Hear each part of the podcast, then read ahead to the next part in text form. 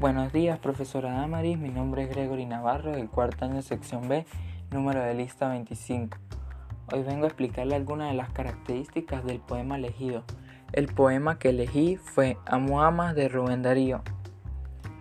En este poema el autor emplea un lenguaje colorista, rítmico y sonoro.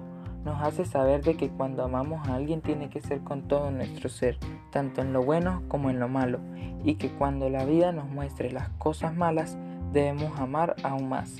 Él refleja los, él refleja los sentimientos y las emociones en ese poema. El sentimiento que refleja en el poema es el amor. El tipo de rima que emplea en el poema es la rima consonante. Y desde mi punto de vista el poema es interesante ya que como lo digo al principio trata del amor y nos da una buena enseñanza, que cuando se ama tiene que ser para siempre. Muchas gracias, eh, espero les guste.